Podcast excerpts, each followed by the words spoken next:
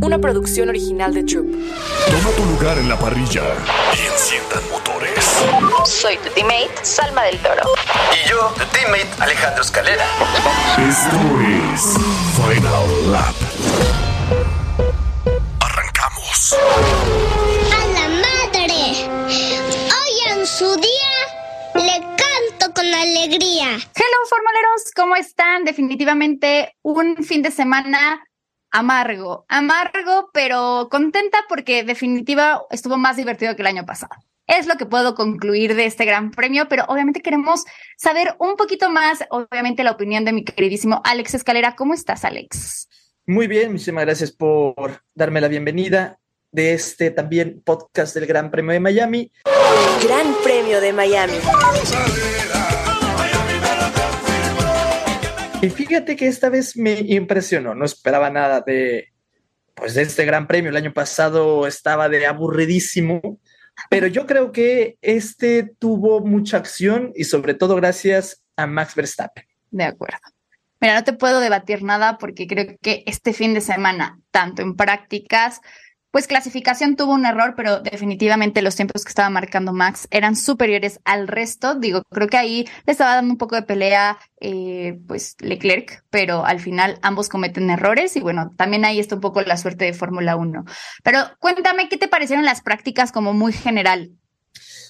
Eh, las prácticas bien, ilusionado con Mercedes en la práctica número uno, y luego después se veía que Checo tenía ahí problemillas, cosillas que no me estaban gustando, este, también lo estaban eh, estaban probando piezas nuevas, Checo dijo que no se sentía tan cómodo, eh, cosillas así que yo estaba de que, híjole, no se las dejen para el Gran Premio, no se las dejen para la clasificación, por favor. Verstappen se veía eh, como tremendo animal que es, Verstappen iba muy, muy fuerte desde las prácticas y por ahí Ferrari también sacaba sus, sus brillitos por ahí, pero pues prácticas son las prácticas que no van a decir nada. Luego tuvimos clasificación. Pues una clasificación, eh, pues yo creo que buena. La verdad es que triste, o sea, a ver, triste, pero sabía que no iba a lograr mucho fue Logan Sargent, que tanto en clasificación como en carrera al pobre en su mismo eh, gran premio de casa, la verdad es que no le fue nada, nada bien. Creo que a los McLaren también en clasificación y en carrera les fue súper mal. Triste por McLaren. Pero bueno, ya enfoquémonos a Q3, que realmente fue lo más interesante. Eh, en prácticas sí hubo banderas amarillas e incluso en la clasificación bandera roja, pero ¿qué crees? A ver, en redes sociales estuvo la gente diciendo, no, la pole position de Checo no se la merece. Yo realmente, y entiendo que son opiniones y tal cual las opiniones se respetan, pero yo sí creo, y creo que tú también estás en lo mismo porque vi un TikTok eh, hablando de esto, pues al final sí sabíamos que... Eh, pues incluso el mismo Leclerc, el mismo Max Verstappen estaba teniendo un mejor fin de semana. Pero al final todos tuvieron una posibilidad de hacer una vuelta. Checo lo hace, o sea, lo hace bien, tiene un muy buen tiempo. Y ahí está la diferencia, que Max y Leclerc en su primer intento se equivocan y esto hace que pues ni uno ni otro se pueda llevar la pole position y por lo tanto pues le beneficia a Checo Pérez porque pues Leclerc choca y hay bandera roja y decide como tal ya no, bueno, la, la la FIA decide como tal, bueno, la Fórmula 1 decide como tal ya no seguirlo, ¿no? Entonces, ¿qué piensas? ¿Se lo merece, no se lo merece? ¿Qué dices? Eh, había mérito propio, es mérito propio de Checo la pole position que pasó, ¿por qué? Ok, la suerte es parte de la Fórmula 1, la suerte siempre ha jugado un papel muy importante, ahí tenemos lo que es la victoria de Danny Rick en Monza, la victoria de Gasly en Monza también, son cosas que son factor suerte, pero están en el momento justo aprovechando la oportunidad. Ejemplo, en ese mismo Monza, Stroll casi, casi pudo haber en la de en la de que ganó Gasly Stroll, pudo haber ganado, tenía un muy buen coche, muy buena posición, pero terminó bloqueando frenos, se fue derechito. Por lo tanto, desaprovechó su oportunidad. Eso es a lo que voy.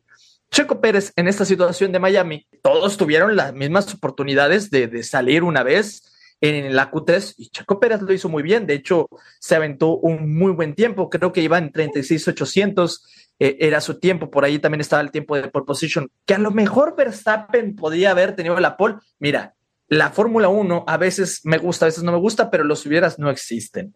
Correcto. Y yo creo que no fue tanto buena suerte para Checo, sino mala suerte para Max.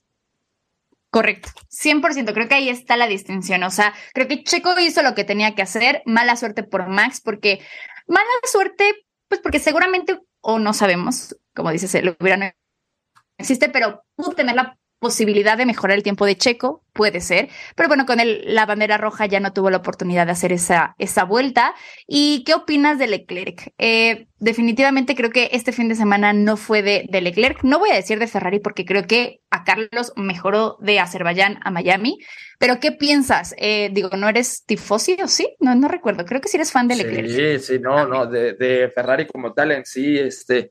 Yo sí soy tifosi, pero mi piloto favorito es Hamilton. Eh, pero es, es, una tristeza, es una tristeza constante ser fan de Ferrari. Eh, sé qué te puedo decir. Ok, Leclerc sí se vio muy diferente al, al, a la carrera pasada en Bakú. En la carrera pasada en Bakú se le veía muy clínico, en la pole, las dos pole positions y, y peleó dentro de lo que pudo contra los Red Bull, que obviamente están en otro mundo. Se le vio muy bien en Bakú. En Miami habrá perdido confianza, no tengo la menor idea de qué le pasó, pero sí se le veía muy, muy por detrás y desesperado. Yo creo que esa sería la palabra en la que podría describir a Leclerc en clasificación. Se le vio desesperado, que terminó haciendo el error, tomó demasiado pianos.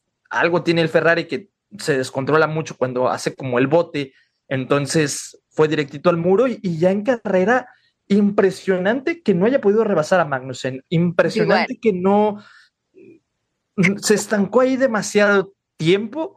Entonces yo creo que era no tanto por él, no tanto por el, o sea, bueno, no tanto por el coche más bien, sino más que nada yo creo que falta de confianza, a lo mejor de no querer cometer algún error y salirle más caro a Ferrari.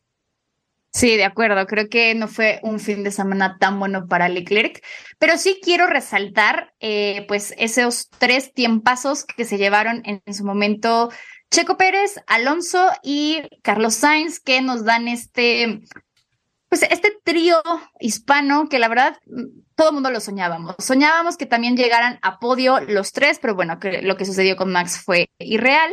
Eh, definitivamente me encantó la actitud de Alonso. Alonso siempre, eh, pues, padreando, porque, pues, en las entrevistas post-quali, él empezó a hablar en español, cosa que dentro de las reglas no está permitido. Realmente tienen que hablar en inglés, digamos, por ser el idioma universal. Entonces, eh, me gustó esa actitud de decir, hey, también hay muchos hispanos, es el segundo eh, idioma más hablado en el mundo. Entonces, pues, lo voy a decir en español. no sé, es una gran actitud de, Alonso, que ya ha estado mucho tiempo y sabe que no le van a hacer nada. Me encantó, definitivamente. Ya pasando un poquito más a la carrera, ¿cómo viste? ¿Cómo, ¿Cuánto le das más allá de, del show que hubo, pero ya no tanto como el año pasado?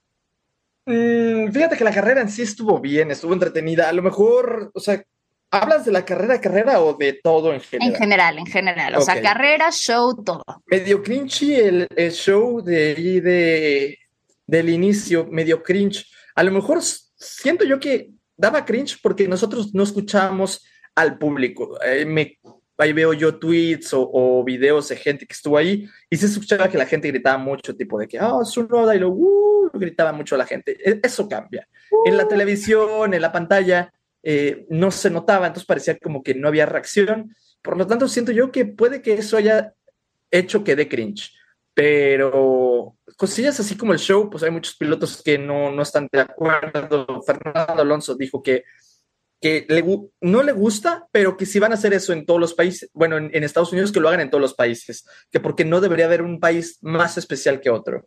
Y luego Russell dijo que el, el show es buena idea, pero que no es como para él. Mientras que Luis Hamilton, eh, él dice que... Hasta lo abrazaron. Show, ajá, que el show le encantó, el show le gustó y que es parte de también, o sea, que dijo que, que le gustó mucho esa, esa nuevo, ese nuevo concepto. Oye, pero espera, yo vi en, en Twitter que tal cual la gente estaba diciendo como no, qué naco y así. Yo les voy a ser muy sincera y les voy a dar mi opinión, espero que esto no genere ahí temas, pero creo que pues lo que busca cada gran premio es justamente que el resto del mundo pueda ver la cultura, la sociedad del país donde se está llevando a cabo. Yo no sé por qué la gente como que se impresiona de lo que sucede en Miami, en Austin y lo que va a suceder en Las Vegas, cuando Estados Unidos o la gente o la cultura tal cual es siempre demostrarnos que Estados Unidos, ¿saben? Como que es over, o sea, cuando vemos películas de Hollywood, y se está acabando el mundo, es un estadounidense que encuentra la cura, ¿no? Entonces, al final creo que siempre nos, o sea, nos han demostrado que así es su cultura y está bien. Entonces, eh, cuando vienen aquí a México en el Gran Premio de, de, de, la Ciudad de México, pues tal cual igual nosotros tratamos de mostrarle a la gente, pues la fiesta, la cultura, las tradiciones y obviamente en cada país va a ser distinto. Entonces, a mí me cayeron un, pues mal las personas que dijeron que era, que era naco. Yo, yo entiendo que nos okay. sorpresa, sorpresa, pero porque no estamos acostumbrados, pero. A lo mejor naco no, a lo mejor naco no, pero ejemplo, en el Gran Premio de México está el mariachito, está la canción de F1 y mariachi, y es hermoso. Todo, a todo el mundo le gusta, todo, todo, mundo, a todo el mundo le encanta.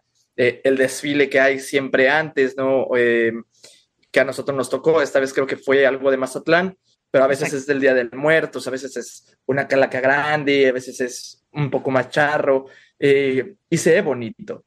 Pero no sé por qué en Estados Unidos no lo han sabido implementar bien el show. Lo de Texas en 2017 hicieron una presentación donde los pilotos eran de que casi los presentaban como boxeadores. Creo en ese grado bien, pero grado de Miami el año pasado, amiga, no podrás decir que no es cringe, lo de Ay, amiga, la ambulancia, lo de la, bueno, creo que iban en carros de policía, no sé, amiga, esas cosillas era como medio raro, pero, pero bueno, ya para no morirme más de cringe, yo, este, vamos a hablar de la carrera. Eh, una carrera, ¿cómo se te hizo? Checo salió muy, muy bien, una sí, muy buena yo quiero largada. decir aquí a todos los fans de Alonso no me vayan a matar, pero Alonso dijo de que no, yo la, o sea, tan siquiera voy a estar liderando las primeras carreras porque Checo no sale tan bien en las arrancadas y miren, amigos, lo hizo muy bien, creo que tuvo una muy buena arrancada. Definitivamente el tema de las estrategias fue, yo creo que la clave para este gran premio. Eh, la mayoría de los que primero empezaron eh, llevaban llantas medias y ya algunos como Con, como Max Verstappen llevaban llantas duras. Qué impresionante lo que está haciendo Pirelli con las llantas duras, que están, o sea, están impresionante para viendo toda la carrera. O sea, es tremendo eso. Creo que sí le quita un poco de emoción a las estrategias porque pues, hey, todos entran con las duras y ya al final poquito tiempo antes de que acabe la, la, carrera entran por el cambio a los pits. Eh, pero bueno, sí, yo creo eh, que la, la, estrategia de Checo Pérez fue la adecuada, creo que no tenía otra opción. La mayoría de las personas, eh, de los pilotos que estaban en las primeras filas, llevaban esa misma, ese mismo tipo de, de llanta, entonces si llevaba llanta eh, blanca o, o dura, pues lo iban a, le iban a quitar la posición. Entonces creo que fue una buena estrategia. Pero lo de Max Verstappen sí estuvo en otro nivel. O sea, definitivamente.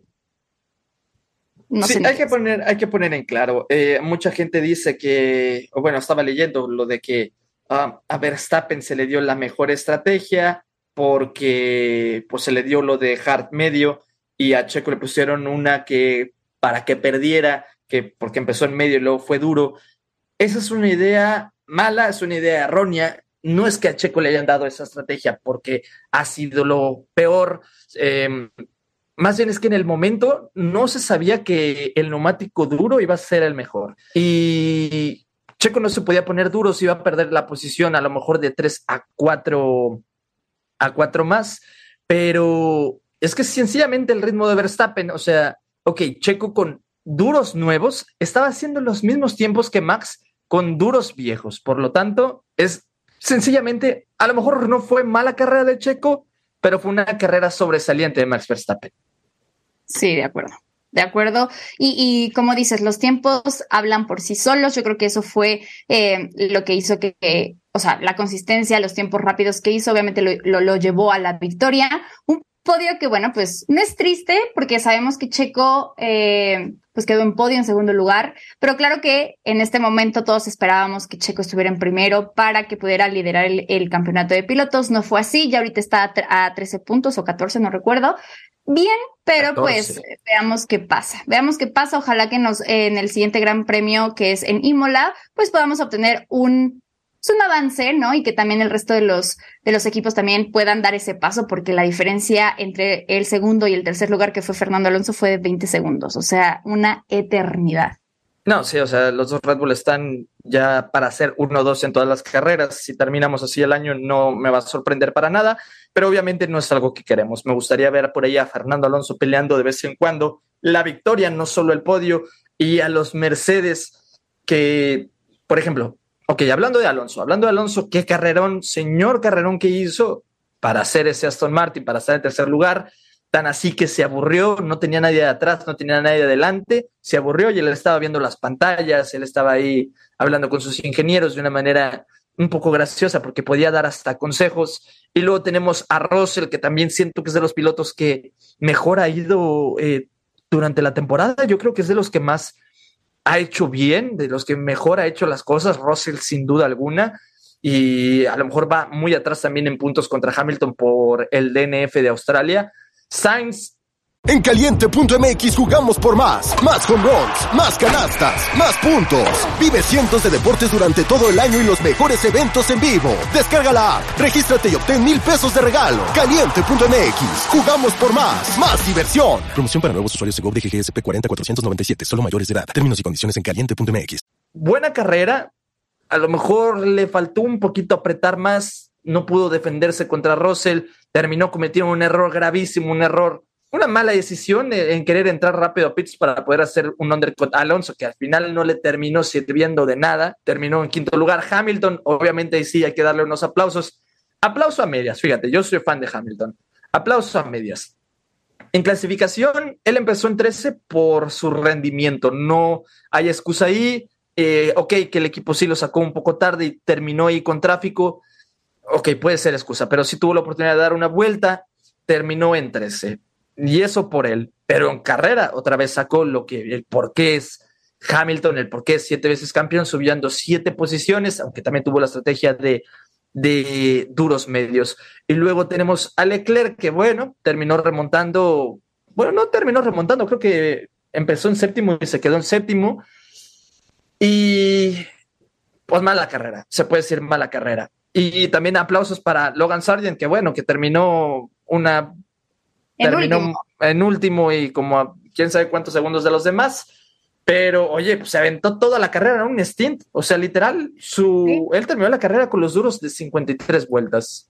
Sí, entró a pits en, en la vuelta 3, creo. Entonces, sí, a ver, una buena carrera. ¿Qué tal? Bueno, a mí me impresionó, me gustó mucho el rebase que tuvo Max Verstappen a, Leclerc y a Kevin Magnussen, si no mal recuerdo, que entre ellos estaban peleando y dijo Max Verstappen de aquí soy y mira, se fue, creo que fue bonito. También fue muy bonito eh, la pelea, mini pelea de, eh, de Checo y de Max Verstappen. Me gustó, chiquita, pero bueno, la verdad es que sí creo que los dejaron pelear. En otras circunstancias ya le hubieran dicho a Checo, hey, déjalo pasar y ni lo intenten. Bien, pero bueno, definitivamente creo que Checo va a tener que dar el paso, eh, porque bueno, pues vimos que Max Verstappen está hecho de, de no sé qué, pero está, Sí, sí, de otro material. No sé qué le dieron sus papás, que es impresionante lo que está haciendo. Y yo le voy a dar a este gran premio un, un 8. La verdad es que creo que estuvo bueno, eh, interesante, más que Baku, la verdad. Y, esperemos que Imola nos dé un mejor eh, resultado. Seguimos con el campeonato de constructores, eh, pues liderando por Red Bull, que la verdad es que lo está haciendo definitivamente muy bien. Le lleva el doble de puntos que Aston Martin, que es el segundo puesto. Entonces, ¿qué onda? Ya sé, eh, esperemos que para Imola, justamente lo decías, para Imola ya haya un poquito más de competencia, van a traer muchos desarrollo nuevo, entre ellos Mercedes, que aunque no esperan un super brinco, pues esperan que les estén mostrando mejores datos. Yo estoy aquí con changuitos en la mano de que por favor, manifestando de que pueda ser un Lewis Hamilton un poquito más competitivo y que Aston Martin dé un super salto para que ya reduzca esa, esa brecha y ya sea una pelea no solamente Checo, sino también sea Alonso por ahí. Sí, ojalá. Ojalá sí está bonito ver la pelea entre los Red Bull, pero qué mejor tener más pilotos ahí en los primeros lugares. Oigan, formuleros, les tengo una sorpresa. ¿Ustedes saben qué es lo que come Checo para estar al 100% cada carrera? Chequito, nuestro viejo sabroso.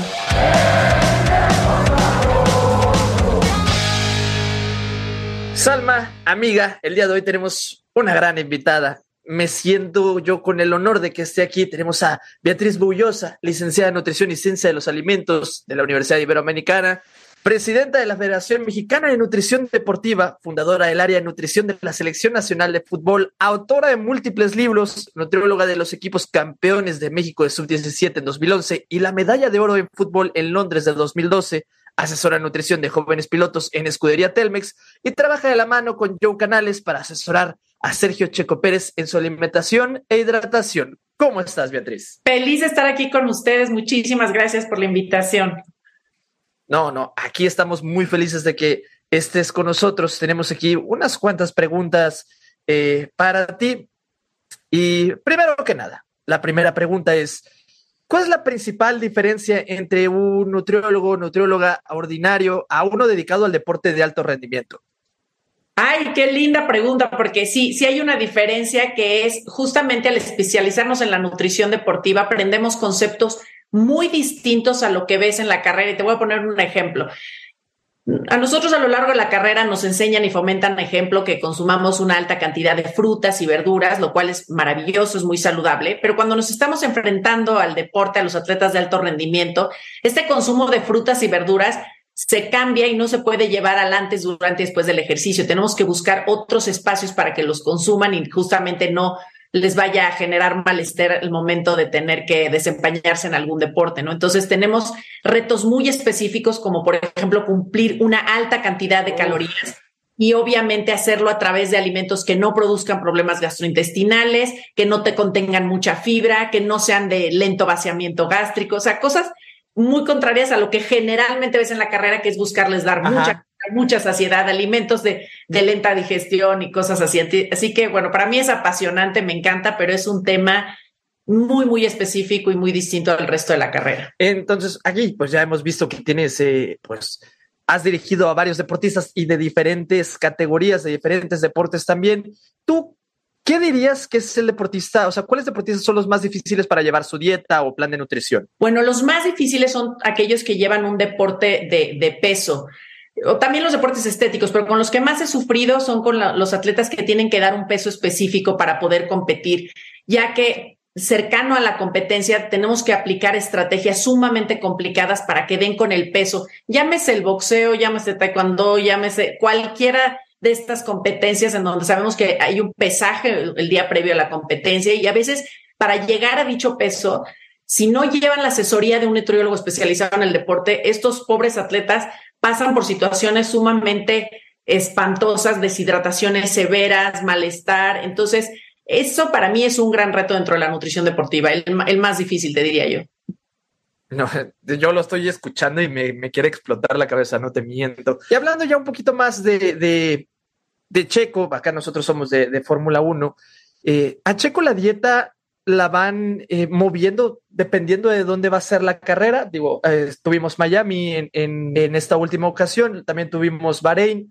¿Cambia la, la, dieta dependiendo de dónde va? Sí, se tienen que hacer ciertos ajustes, no muy radicales, porque generalmente se tiene un cierto patrón, digamos. Cuidar la alimentación cuando se tiene control de la alimentación, es decir, los días que está eh, listo para competir, se tiene bastante control en relación a lo que va a desayunar, comer y cenar. Y luego, comparado con los días en los que, digamos, está de descanso o que no está eh, eh, para una competencia, pues obviamente ahí es donde puede perder un poco el control, porque, pues obviamente, como es normal, va a salir, va a comer en lugares y ahí es donde hay que tener cuidado de volver a ajustar nuevamente. Entonces, lo que hay que estar controlando con todos los pilotos es justamente también el peso, ¿no? No es tan extremo como un deporte de peso, pero el peso es importantísimo en los pilotos de, de la Fórmula 1. Entonces necesitamos ver que, que no se salga dentro de los parámetros para que dé el peso al momento de llegar a la competencia. Entonces sí, sí se tienen que hacer ajustes. No te diría radicales, pero sí tenemos que estar monitoreando constantemente cómo llega, eh, dónde va a competir. Y, y recuerden que pues, son humanos y en el Inter se atraviesan muchísimas cosas, desde si se enfermó, no se enfermó, se deshidrata, ah, desveló, todas esas cosas pueden obviamente reflejarse en el peso. Ejemplo, eh, la carrera de Silverstone en Inglaterra que es un poquito más fresco, que es como más frillito, por así decirlo, a una carrera en, en Jeddah, en Arabia Saudita, o en Singapur, que es la más, la que más pide físicamente por todo el calor que hay.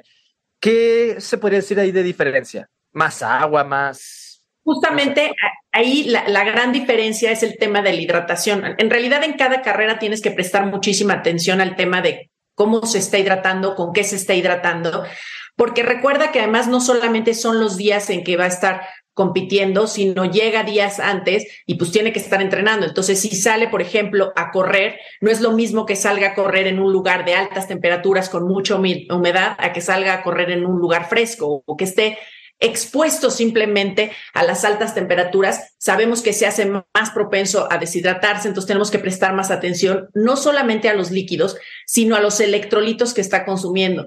Y este es un, un trabajo en ese sentido sumamente delicado porque tienes que encontrar la manera de brindarle lo que necesita, pero que esto que necesita no le produzca malestar estomacal y que al mismo tiempo piensen en esto, cuando los pilotos se suben al auto, pues no están pensando en, ay, me hidrato, no me hidrato, ay, qué rica el agua. No, están enfocadísimos en el tema de competir y son quienes están al lado de ellos, en este caso Joe, Joe Canales, que es en verdad quien lleva a cabo todas estas estrategias, quien debe de estarle proporcionando los líquidos, asegurándose de que los tenga a, a, disposición, que los líquidos estén justamente como se estableció previamente, con más, menos odios, con, sin azúcar, para que entonces el piloto se pueda concentrar en lo suyo. Y a veces, pues Checo se podrá hidratar más, a veces menos, y, es, es, un tema sumamente, ¿cómo te diga?, variable.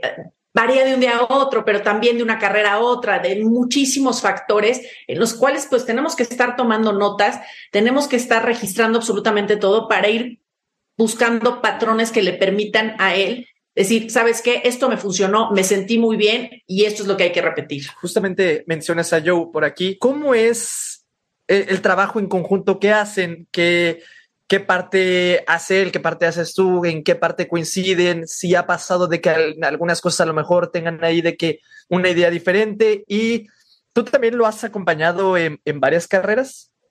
Muy buena pregunta. Trabajar con Joe, la verdad, ha sido maravilloso porque no solamente trabajamos el tema de, Checo Pérez, trabajamos con muchísimos otros atletas en conjunto y ha sido una maravilla porque me he topado con alguien extremadamente profesional. Entonces, Joe Canales sabe respetar muy bien mi área y yo respeto muy bien el área de Joe. Y eso creo que nos ha brindado muchísimo éxito porque reconocemos las capacidades, las habilidades, la experiencia y el conocimiento de cada uno. Entonces, eh, cuando hay respeto, creo que hay la posibilidad de trabajar maravillosamente bien. En este caso, yo digamos que brindo todo lo que es información en términos de la nutrición, que es mi especialidad, qué se puede hacer, qué estrategias existen, qué productos podemos probar, qué sugiero, qué, qué es lo que la teoría dice, que, que luego la práctica es otra historia, pero digamos que planteo con yo, mira, la teoría dice que tenemos que hacer A, B, C y D y hay que probar.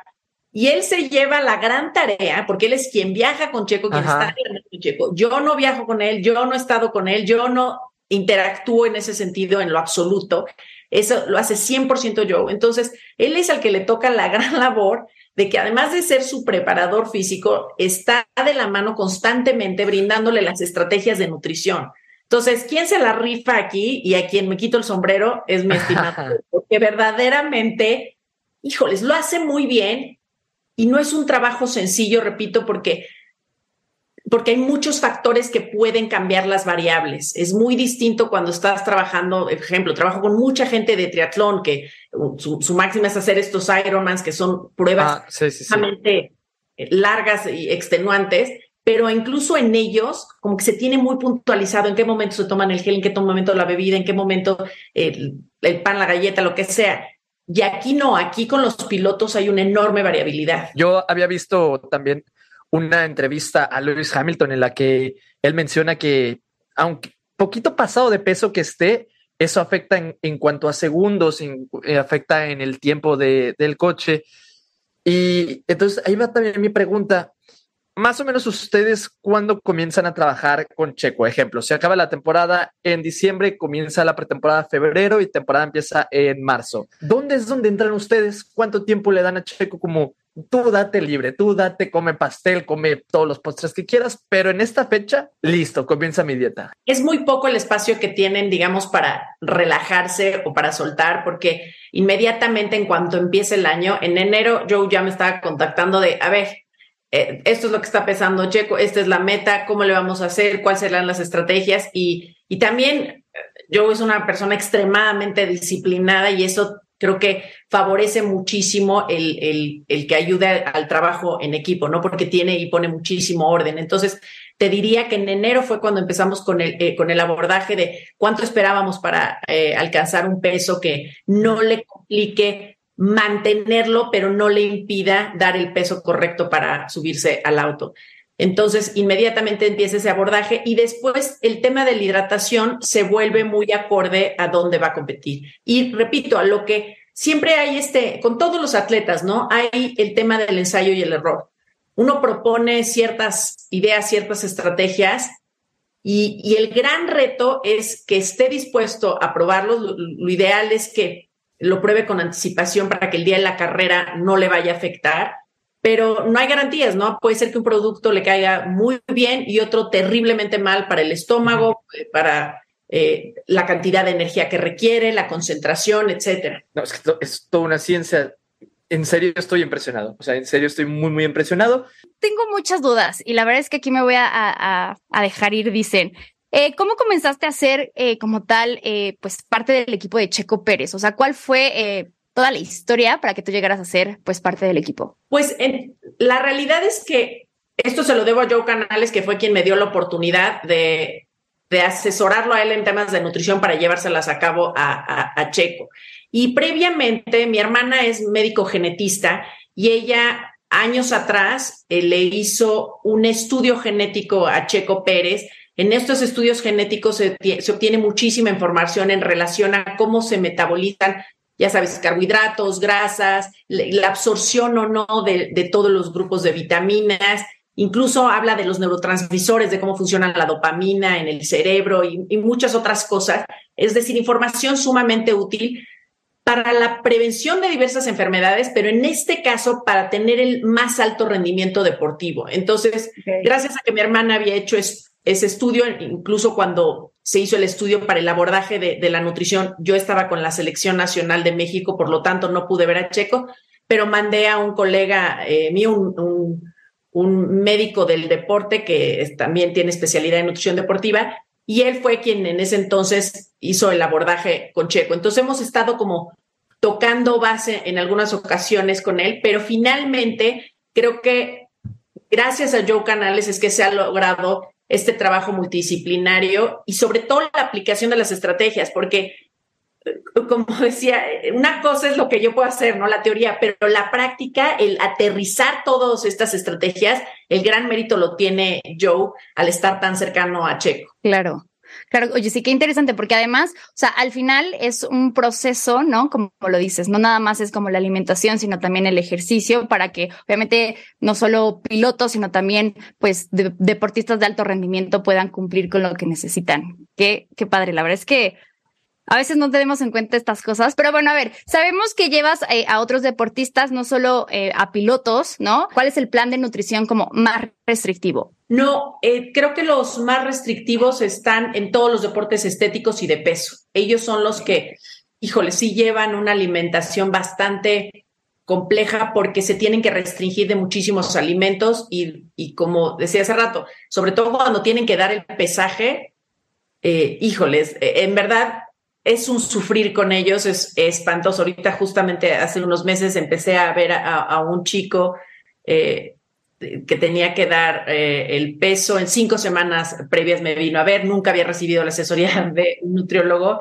y casi casi que yo hice campaña todo el tiempo de please no vayas a pelear, a ser vas a ser las cinco semanas más difíciles de tu vida. O sea, me reía porque yo decía definitivamente sufro muchísimo con los atletas cuando tienen que hacer este nivel de restricciones que, sí, te voy a decir, y, lo mencionaba y lo he mencionado varias veces, el alto rendimiento no es tan saludable como quisiéramos pensar. En muchas ocasiones el alto rendimiento lleva al mente, al, al, cuerpo a unos extremos inimaginables. Hablemos del Tour de France, hablemos de, del sacrificio que implica hacer cualquier atleta de alto rendimiento, en dejar de ver a la familia, en perderse eventos importantes, porque hay tanto que sacrificar para lograr las metas deportivas que, como dices, creo que a veces las personas olvidan y critican duramente a los atletas si hacen cualquier falla, olvidando que son humanos y olvidando la enorme cantidad de sacrificios que hacen en el camino.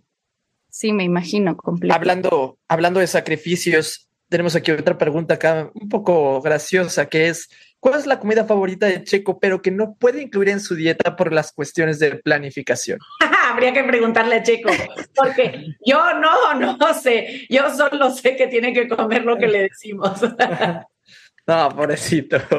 No, no, es que todo el mundo tiene algo que sacrificar. Pero, eh, y también es, es alguien que creo que, híjoles, pues se ha ido formando a lo largo de los años y ha ido ganando, y lo vemos todos claramente, se ha profesionalizado Checo de manera impresionante. O sea, y así creo que les pasa a muchos jóvenes atletas cuando se toman las cosas en serio y entienden que el talento no es suficiente. El talento ayuda y te va a ayudar a llegar muy lejos, pero el talento no es suficiente.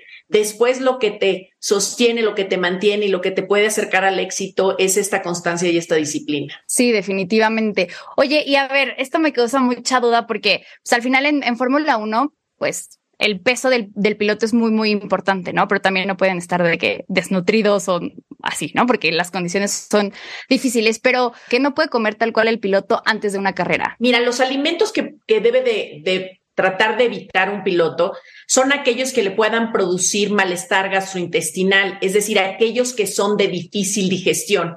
¿Qué sabemos que es de difícil digestión? Los alimentos que tardan mucho en, pasar por, por, nuestro tracto digestivo serían las proteínas, en general todas las proteínas, obviamente la carne de res suele ser un poco más pesada, pero en general proteínas como pollo, como carne res, tardan mucho tiempo de, salir de nuestro estómago. Y también obviamente alimentos altos en fibra, tener cuidado en que no, no consuman mucha fibra previo a subirse al auto. Entonces, a veces, y también esto va a depender de cada piloto, porque hay pilotos que suelen ponerse quizás mucho más tensos, más nerviosos, su digestión se complica porque manejan literal las emociones con el estómago. Entonces, a veces con ellos las alternativas son utilizar la principal fuente de energía para nuestro organismo, que son los hidratos de carbono, brindárselos a través de bebidas. Hay bebidas especiales para este tipo de atletas de alto rendimiento que permiten que obtengan toda la energía de los hidratos de carbono, pero en fórmulas muy fáciles de digerir y gracias a estos productos puedes cubrir todas esas necesidades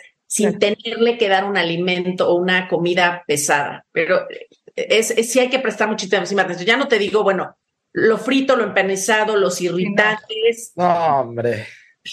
O sea, lo divertido de la vida. Lo rico. Sí, por eso también cuando tienen sus días de descanso es bueno que salgan, se relajen y coman aquello que les gusta y que generalmente lo tienen restringido los días de la carrera. ¿Les ha pasado, les ha pasado que con Checo o con los futbolistas o así, les lleguen un poquito de más o un poquito de menos peso o algo así después de, de, las semanas inactivos o de vacaciones? ¿Qué tanto problema hay? Mucho, mucho porque tienes un espacio muy pequeño de maniobra. Entonces, cuando llegan con unos kilitos de más, sí empiezas un poquito a sudar porque obviamente sabes que tienes muy pocos días para generar restricciones. Y ojo, cada que tú restringes a un atleta en alimentos para que dé el peso, también, digo, fenomenal, suena muy bien, va a dar el peso, pero al restringir los alimentos también estás restringiendo energía y esta energía hace que estén más cansados o más irritados y que obviamente no rindan adecuadamente pues para las, pruebas previas a, la carrera. Entonces, híjole, es, esa es el gran arte de la nutrición deportiva. Sí, 100%. Sin que se te pase la raya y entonces lo tengas irritable, de malas, hambriento, pero tampoco permitir a tal grado de que entonces no dé el peso. Yo tengo una duda. A partir de que te vuelves parte del equipo de Checo Pérez, eh, ¿te volviste fan del automovilismo o antes ya habías estado con algún piloto o, ya te gustaba Fórmula 1? Ya, ya desde antes a mí me gustaba la Fórmula 1 porque curiosamente Digo, a mí, por ser nutrióloga del deporte, me fascinan los deportes, pero el que me digas, o sea, esgrima, eh, natación, clavados, este, lo que me digas me fascina y además intento probar yo todos los deportes. Y entonces a mí ya me gustaba y parte de lo que trabajaba mucho porque eh, doy clases en diferentes universidades, siempre ponía de ejemplo, siempre ponía de ejemplo a Checo Pérez para que mis alumnas entendieran lo que es el alto rendimiento, porque siempre les explico ¿Qué es un atleta? Y siempre hago la, pregunta entre mis alumnos. ¿Ustedes se consideran atletas y se quedan titubeando porque no tenemos claro el concepto de atleta? Y después les explico lo que es un atleta de alto rendimiento. Y luego les pregunto, y aunque no me lo van a creer, llegaba yo a preguntar, ¿ustedes consideran que Checo Pérez es un atleta de alto rendimiento y se quedaban pensando y yo decía, no puedo creer que todavía piensen, lo mediten. Y entonces decían, pues no, porque, bueno, maneja y entonces pues manejar no es un deporte como correr y yo, así de pasma de yo. Claro que es un atleta de alto rendimiento, pero entonces es la ignorancia del, deporte, es normal, ¿no? les digo, lo que es manejar a esa velocidad, tener la concentración y y la fuerza en el cuello y la capacidad y la potencia que estos tienen. Y entonces ya empiezan ellas a entender. Entonces siempre puse mucho de ejemplo la, te digo a Checo Pérez porque pues es nuestra sangre, es nuestra tierra, pero a los pilotos de la Fórmula 1, que se entienda, eh, para mí es algo apasionante, me parece que es un deporte, eh, todos los deportes, repito, son, son apasionantes, pero hablando de la Fórmula 1, ¿a, ¿a quién no le llena de adrenalina ver una competencia? O sea, no puede ser insensible a, la Fórmula 1, creo yo. Sí, de acuerdo. Ese nacionalismo nos, nos, nos llega al corazón, ¿no? Al final, digo, o sea, siento que justamente las personas a veces dicen, no, es que ven un carro y eso no es eh, pues un deporte, pero bueno, las velocidades, como ya lo dijiste, pierden mucho peso en cada una de las carreras, entonces también eso los descompensa. Es todo un arte esto de Fórmula 1. Es todo un arte y hay que entender que no es tan fácil ser un piloto de la Fórmula 1. Si fuera fácil, tendríamos más pilotos de la Fórmula 1. Es extremadamente complejo porque sí se requiere, repito, de una cierta genética, de un cierto talento y luego de desarrollar dichas capacidades. Entonces, vuelvo a lo mismo. Ojalá alcanzaran a entender la, la capacidad cerebral que tiene un piloto de la Fórmula 1 para poderse concentrar a ese nivel de velocidad a la que van y recuerden, la toma de decisiones, de por sí, si uno que las toma a velocidad lenta hace uno, tonterías, imagínense a esa velocidad las decisiones que tienen que tomar estos pilotos. A mí me apasiona y me sorprende enormemente cómo funciona el cerebro y, cómo logran tener la fuerza, repito, en los brazos, en el cuello, en, el abdomen para ir a esa velocidad y no y no perder la capacidad de, de manejar como lo hacen tan extraordinariamente bien. Sí.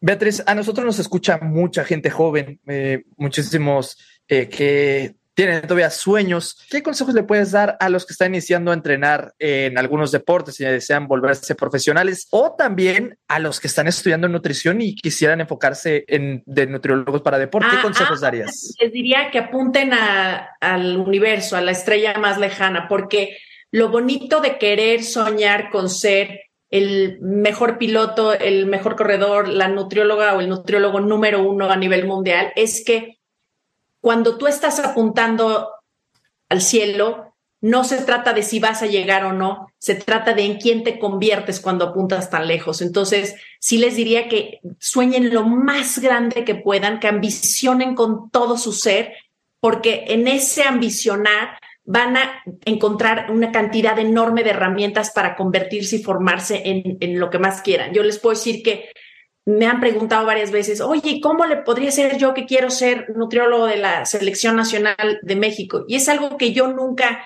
ambicioné porque no, no tenía, eh, ni siquiera me podía yo imaginar que pudiera trabajar con un atleta de alto rendimiento, que era lo más soñado, pero yo tenía claro que esta era mi pasión. Entonces, todos los días trabajé, me preparé, escribí un libro, eh, me contactaba con los más grandes a nivel mundial en la nutrición deportiva, que hoy los puedo considerar incluso amigos, a los mejores nutriólogos del deporte a nivel mundial. Entonces fui buscando y estando ahí, me llegó la oportunidad. Entonces, es cierto, la suerte es cuando se junta la preparación con la oportunidad. Entonces, yo estaba preparada y, y llega esta oportunidad y estaba súper lista para tomarla. Entonces, sea lo que sea, a veces en el camino le pasa mucho, lo vi mucho en el medio del fútbol, cuántos jóvenes desean ser futbolistas y sienten esta frustración de que no ven llegar su sueño. Y siempre se los digo, no, no estén pensando en si les va a llegar o no lo pertenece, estén pensando en que están haciendo lo que más les gusta y lo que más les apasiona. Y en ese andar les va a llegar la oportunidad. A veces te llega como jugador, a veces te llega lo, viví con un amigo mío que además hizo un extraordinario trabajo en selecciones nacionales, que eh, eh, trabajó, pasó de ser el soñado, el famoso sueño de ser futbolista, pasó a ser un extraordinario director de logística de la selección nacional. Y a veces otros se van como directores técnicos y otro puede terminar como fotógrafo de deportivo. No importa. Pero si tú estás en el camino de lo que te apasiona, te llega la oportunidad justa que, que te corresponde. Wow, Qué gran consejo y ya, ya lo escucharon.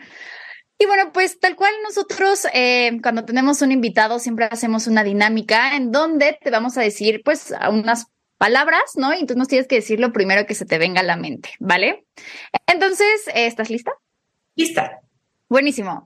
Eh, ¿Qué se te viene a la mente cuando escuchas nutrición? Mi pasión. Comida favorita. Sushi. sí. Em, alto rendimiento. Exigencia. Selección mexicana de fútbol. Mucho cariño. Mayor sueño. Trascender. Checo Pérez. Orgullo. Automovilismo en México. Ay, el, el gran sueño. O sea, creo que el automovilismo en México hoy está despertando el sueño de muchísimos jóvenes. Lo más bonito del automovilismo es que hoy está haciendo que jóvenes puedan soñar con llegar ahí un día. Gran Premio de México. ¡Ay, fiesta! ¿No? claro que lo veo como una fiesta nacional. Sí, definitivamente. Eh, Campeonato Mundial de Pilotos. El top, lo top de tops. O sea. Y una última. Sí. Joe Canales. Cómplice. Me gustó. Me gustó. A mí también. Oye, Beatriz, pues muchísimas gracias por estar en esta entrevista. Creo que le va a causar mucho sentido a toda la gente que nos escucha, porque obviamente todos somos fans de Checo, pero el como es un combo, ¿no? Al final no nada más es estar ahí en pista, sino es eh, ser súper súper perseverante y también obviamente muy, eh, pues que siga todas las indicaciones que le piden eh, su equipo como tal. Oye, Beatriz, y detrás de micrófonos me contaste que tuvieron como un team back para preparar a Checo justamente para el Gran Premio de Miami. ¿Podrías contarle un poquito los formuleros de qué se trató esto? Justamente Joe me contacta para ver el tema de la hidratación, eh, entendiendo que llegan a Miami, que sabemos que Miami hay altas temperaturas y está esta enorme presión de que viene de haber, eh, se había subido al, podium en, en, Azerbaiyán y bueno, pues estamos con toda la ansia, todos esperando que nuevamente en Miami haga un gran papel y eh, teníamos que plantear las estrategias de hidratación. Y esto es algo muy complejo para quienes no lo saben. Determinar cuántos líquidos debe de consumir una persona no es esta famosa recomendación de dos litros al día. sí, sí. Se requiere de saber cuánto suda una persona, cuánto orina, cuánto pesa antes de hacer la actividad física que esté realizando, cuánto pesa al final de dicha actividad, si pierde o no una buena cantidad de sodio a través de la sudoración. Entonces, es todo un tema. Y entonces decidimos tener una reunión y eh, en donde intervino Asker Jukendrop, es uno de los mejores nutriólogos del deporte, en verdad trabaja con la élite deportiva y él es asesor ah, para Red Bull entonces él ya le había hecho previamente una tasa de sudoración a Checo, entonces tiene, lo conoce bien, ha trabajado con él, conoce a Joe Canales, entonces tuvimos esta reunión y, en verdad, para que entiendan, la reunión fue el miércoles y la competencia pues empieza el viernes. Entonces, repito, tienes muy pocos días de, de, margen de maniobra. Y entonces en, en, dicha reunión, literal, soltamos al aire el qué se puede hacer, qué no se puede hacer, pero increíble, lo, que más nos dimos cuenta es que necesitábamos capturar más información de lo que está haciendo Checo que de lo que podíamos asesorar. No sé si me explico. Teníamos que saber cuánto estaba perdiendo en esas condiciones, cómo se estaba sintiendo, qué, cómo le caían los electrolitos, esta bebida con azúcar, sin azúcar. Y al final tiene un enorme mérito, tanto repito lo que hace Checo como lo que hace yo, porque se sueltan al viernes, sábado y domingo a hacer pues lo que más se pudo sin tener las cantidades exactas de líquidos y de electrolitos porque no teníamos la información. Entonces fue un ensayo y error. Creo que sin duda Checo le fue muy bien este fin de semana, pues nos demostró de lo que está hecho y lo que es capaz después de un fin de semana pasado, nuevamente demuestra que tiene toda la capacidad para subirse al podio ser el mejor. Lástima que por ahí nos repasamos, pero bueno, es otra historia que platicar después, pero, pero es decir, Checo no cometió ningún error, Checo lo hizo muy bien y este, y nuevamente se, se, la, se, la, se la, tienen que, que rifar en, en, ver con este ensayo de error que funciona. Entonces, créanme que es un trabajo muy meticuloso, pero muy complicado porque nuevamente para la siguiente carrera cambian las condiciones. Sí, o sea, ahorita que lo dices, me, me, impresiona porque a veces no lo tomamos en consideración y lo de la sudoración, ¿sabes? Como que jamás me, me, lo había puesto a pensar y claro, tiene, tiene todo el sentido. Me imagino que para grandes premios como Singapur, que son condiciones aún más extremas, la, o sea, como que el plan de alimentación, la hidratación es totalmente distinto. Entonces, sí es un trabajo en equipo que deben que estar semana a semana para lograr las condiciones perfectas para que el piloto en la carrera esté al 100% cada semana hay que hacer como un monitoreo y, ya me escribía yo, no se acabó la bebida, ¿qué hacemos? Y yo, una hora de... Entonces empezamos así en el estilo en aflojo, pero creo que lo que suda Checo lo sudamos yo. sí, todos, todos. Todos así, preocupados. A mí lo que siempre me tiene muy angustiada es el tema de que vaya presentando dolores estomacales, porque, híjoles, con dolor estomacal uno no quiere hacer nada, pues menos correr un, un auto. Y sin embargo, bueno, repito, y, Checo se la ha rifado sintiéndose mal, a, aún así siempre ha demostrado estar a, pues, profesional, hacer las cosas a pesar de. Claro. Oye, Beatriz, y ahorita que lo decías, digo, no sé si ya lo preguntaron, pero eh, me acuerdo que la, en la temporada pasada Checo se le desconectó eh, donde toma agua durante la carrera, ¿no? Entonces, ahí, ¿qué tanto? La vuelta 36. Sí, sí. ¿Qué tanto impacto puede tener esto? Porque al final se, o sea, se deshidratan a, un grado extremo. Entonces, ¿esto qué tanto afecta ya después de la carrera? Muchísimo, porque la deshidratación, como bien dices, hay gente que, que, lo subestima, pero se ha demostrado que cuando nos deshidratamos, especialmente cuando perdemos más del 2% de nuestro peso corporal total, pero incluso con una ligera deshidratación, ya puede haber desconcentración, fatiga, eh, obviamente hasta irritabilidad, calambres, muchos, muchos factores que en particular cada, se presentan de forma distinta en cada atleta. Pero sobre todo el tema cuando ah, le sucedió esto a Checo es, imagínate para tu nivel de concentración en el momento en el que te das cuenta que ya no tienes acceso al agua, la angustia que genera, voy en la vuelta 36, no puedo seguirme hidratando y ahí es donde pues se, la tiene que, aventar y pues obviamente no, no le fue como hubiéramos esperado porque no la pasó bien, obviamente. Claro. No, Beatriz, entonces ya con todo lo que nos has dicho, no me queda duda de que si Checo llega a ser campeón, también es gracias a ustedes, también es gracias a ti. Entonces, esperemos que sí, esperemos que... Creo que... Creo que eso es lo, lo, lo más impresionante, si me permites decirlo, de Checo, y se los digo muchos de mis alumnos el, el, gran tema y la gran presión de Checo es que cada que se sube al auto, cada que va representando al país, tiene sobre la espalda todos nosotros, porque todos creo que hemos eh, apoyado de alguna u otra manera a Checo y nos hemos apasionado al deporte y hemos estado rifándolas con él. No, no solamente yo, no solamente yo, ustedes también haciendo algo como esto es, están muy comprometidos con, con el deporte muy comprometidos con, con Checo y obviamente ahí el gran reto que tiene de saber que todos tenemos altísimas expectativas para él y que queremos que sea el campeón del mundo y estamos todos pues soñando con ese gran momento, ¿no?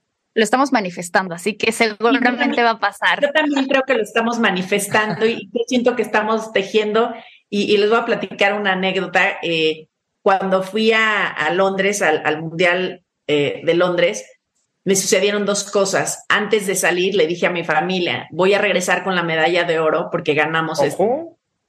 Y mi familia como, ay, ternurita, es así como que dijeron, muy contenta, pero yo les puedo jurar que sabía perfectamente bien que ganamos la medalla de oro. Y un día antes de que jugáramos contra Brasil, me entrevistaron ahí como, como que no muy amigables unas personas y burlándose, diciéndome, Mañana juegan contra Brasil, este, están nerviosos de que van a perder. Y yo solté la carcajada y le dije, mañana, mañana vamos a ganarle a Brasil.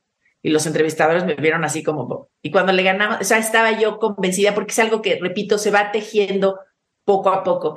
Y yo les puedo decir que lo que estamos tejiendo, todos nosotros, ustedes y todos quienes han apoyado a, a Checo a lo largo de los años, vamos tejiendo para verlo como un campeón.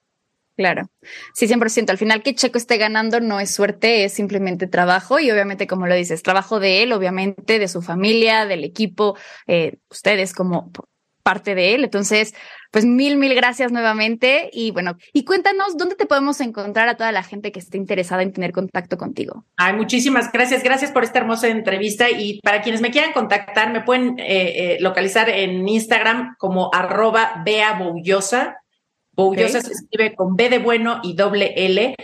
Y yo personalmente siempre contesto mis mensajes, así quien guste hacerme preguntas de nutrición, dudas, quejas, quebrantos, estoy a total disposición y feliz de ayudarlos. ya, ya sabemos dónde podemos seguirte y así que formuleros, eh, cualquier duda que tengan, ya saben dónde pueden escribirle a Beatriz. Y bueno, amigo, pues ya para concluir este gran episodio, creo que tuvimos de todo. Cuéntanos dónde, dónde te podemos seguir en tus redes sociales. Ya estoy como Escalera F1 en Instagram, en Twitter, eh, ah, no, en Twitter no. Eh, ya estoy como Escalera F1 en Instagram, en Twitch, en YouTube, en TikTok.